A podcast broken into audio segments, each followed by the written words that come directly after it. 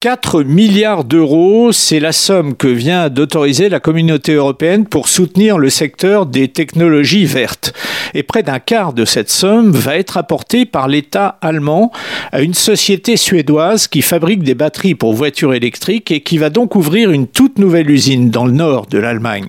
Au-delà des chiffres, c'est la cohésion européenne qui sort grandie de cette annonce, cette solidarité qui permet d'accélérer la transition écologique de l'Union. Sans cette allemande, cette usine aurait été créée aux États-Unis.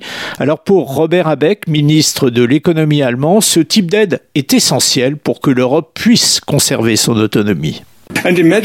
Si nous étions complètement dépendants de la production chinoise ou américaine pour les énergies renouvelables, ce serait une menace pour l'avenir. Ces investissements contribuent donc à assurer notre sécurité économique.